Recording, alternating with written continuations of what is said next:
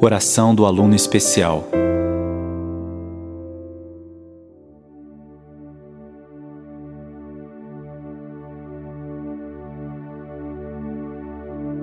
Senhor, tua criação é perfeita.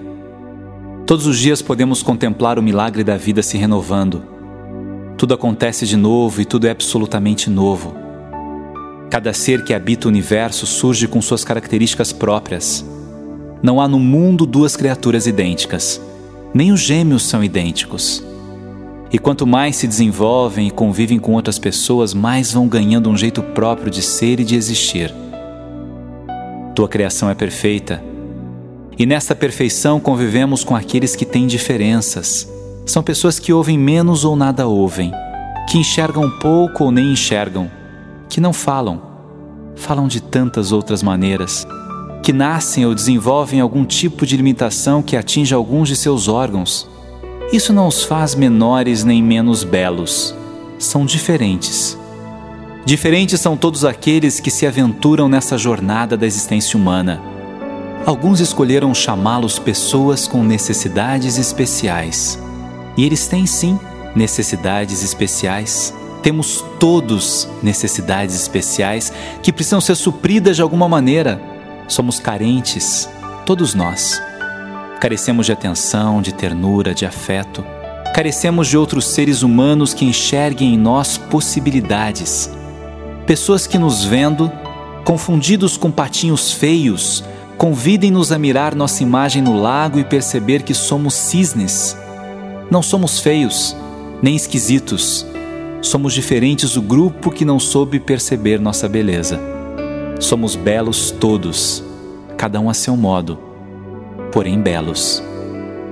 Não carecem de pena aqueles que são limitados por algum motivo.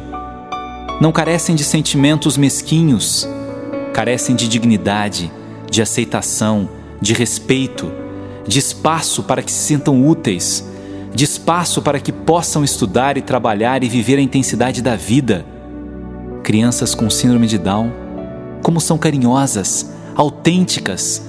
Quem as conhece e as ama sabe o quanto povoam as famílias com belíssimas lições de amor. E abraçam tanto, e cantam, e dançam, e riem. Parecem não se deixar contaminar com disputas mesquinhas que separam as pessoas e ferem os sentimentos. Quantas dessas crianças, entretanto, são rejeitadas? Não quiseram os pais entender que também eram especiais por poder conviver com essas joias. E o triste abandono. Os alunos que frequentam as escolas, as crianças que se alvoroçam diante de cada novo aprendizado não são preconceituosas. Com certeza saberão conviver com o diferente, e isto fará com que se desenvolvam de forma solidária como é bonito perceber o intuito de presença e solidariedade dos colegas que se dispõem a empurrar a cadeira de rodas, ajudar e a ser a luz daqueles que, cheios de luz, não conseguem enxergar o material. Como amadurecem ao conviver com limitações que vão diminuindo à medida que o tempo se torna um grande aliado do aprendizado para todos. Para todos, porque todos são capazes de aprender. Tua criação é perfeita e nessa perfeição percebemos as diferenças convivendo sem barreiras. As que existem são simples de serem transpostas. As mais difíceis são aquelas que teimam em habitar as almas dos que se sentem superiores. Triste sentimento que não é sentimento, mas ausência dele.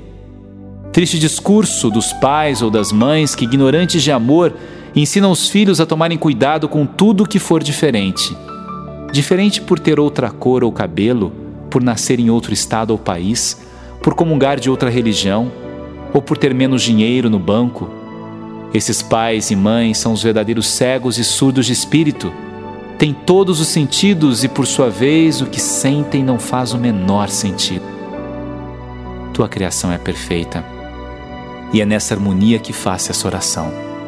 Que ninguém se sinta diminuído, excluído ou marginalizado que ninguém se sinta sozinho por falta de amor, que ninguém se dê o direito de magoar e que ninguém seja magoado.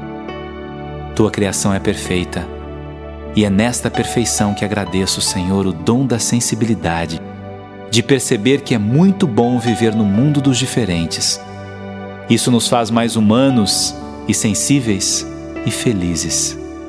E isso nos faz sentir ainda mais tua única e diferente presença a cada instante de nossas vidas. Amém.